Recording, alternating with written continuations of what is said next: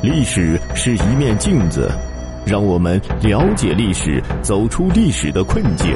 朋友们，欢迎您收听《中华上下五千年》。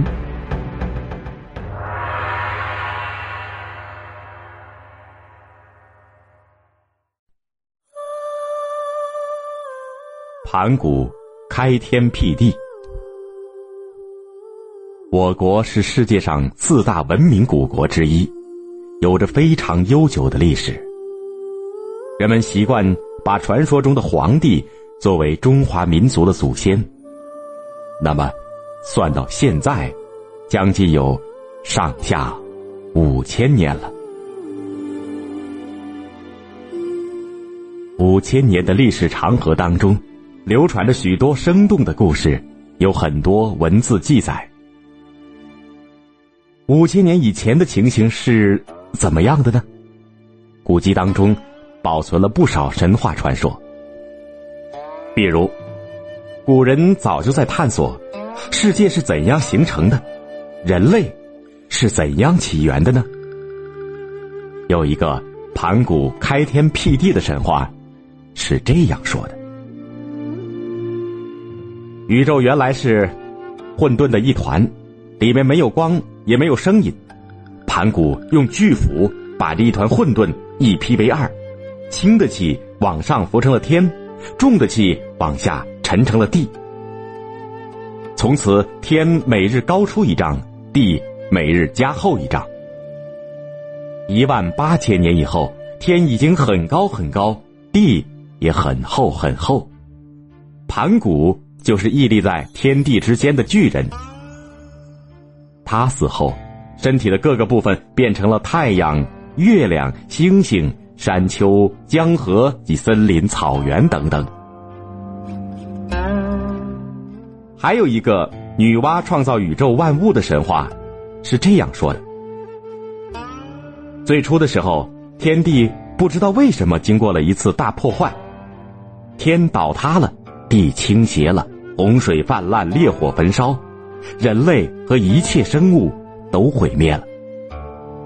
这时，有个叫女娲的女神，采炼五彩的石头，补好了天空，斩断巨鳌的四角，立起了四极，用炉灰止住了洪水，又去扑灭了烈火，然后慢慢的造出生物和人类来。从上述两个神话来看，盘古是开天辟地的英雄。女娲不但是世界的创造者，而且还是人类及万物的始祖。神话只是神话，当然不可当真。随着科学的发达，人们根据地下发掘出来的化石，证明有一种从古猿转变来的猿人是人类最早的祖先。猿人的体力比不上凶猛的野兽。但他们和动物不同的是，能够制造和使用工具。猿人的工具主要是经过砍削的木棒和经过打制的石头。他们用这些粗糙的工具来和野兽搏斗，猎取食物；也用简单的工具采摘果子或挖掘植物的根茎来吃。那时，光靠个人的力量是无法生存的。猿人便过着群居的生活，共同对付猛兽的侵袭。这种主要使用石制石器的时代，在考古学上叫做石器时代。考古学家根据不同的石制工具以及有关的活动遗迹，划分不同的发展阶段，把只会打制加工石器的阶段叫做旧石器时代。把掌握了磨制加工时期的阶段叫做新石器时代。在新石器时代，原始人不仅能够制造石斧、石锤，还能把野兽的骨头磨制成骨针，用来把兽皮缝制成衣服。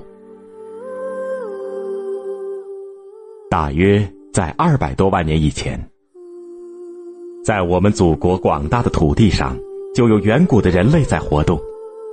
云南元谋、陕西蓝田、北京周口店、重庆巫山、安徽繁昌等地区，都发现了我国最早原始人类的遗骸和遗物。一九二七年，中国发现北京猿人化石，距今已有四五十万年的历史。之后相继发现了北京猿人制作和使用的工具以及用火遗迹。而陕西出土的蓝田猿人，距今已经有八十万年的历史。从二十世纪五十年代起，云南陆续发现了许多古猿化石，而且伴有石器。其中最具代表性的是八十年代发现的元谋猿人，距今已经有一百七十万年的历史。一九九七年，考古学家。在重庆市巫山县庙宇镇龙骨坡巫山猿人遗址进行挖掘考察的时候，发现了大量的旧石器，都带有人工打击的痕迹，是古代人类使用的工具。这一结果有力的证实了二百万年前巫山猿人的存在。一九九九年。考古学家在安徽繁昌人字洞进行发掘时，发现了大量的石制品和骨制品。经过专家联合鉴定，确认这批石器是二百万年至二百四十万年前早期的人类遗存，从而把人类在亚洲出现的历史又提前了至少三十万年。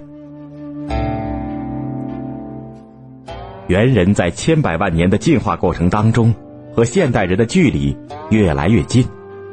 比如，从北京周口店龙骨山发现的另一种原始人山顶洞人的化石来看，形体和现代人基本一样。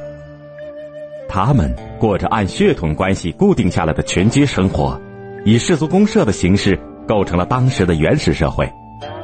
从对工具的使用来看，已经进入了新石器时代。我国新石器时代的文化遗址也发现了不少，最具代表性的有。仰韶文化、大汶口文化、龙山文化、马家窑文化、齐家文化、青莲岗文化等等。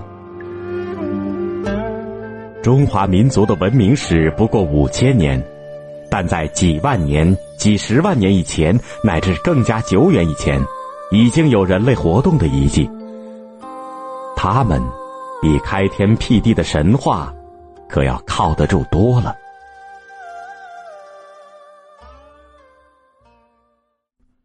好的，朋友们，本集播讲完毕，感谢您的收听，欢迎您订阅并转发。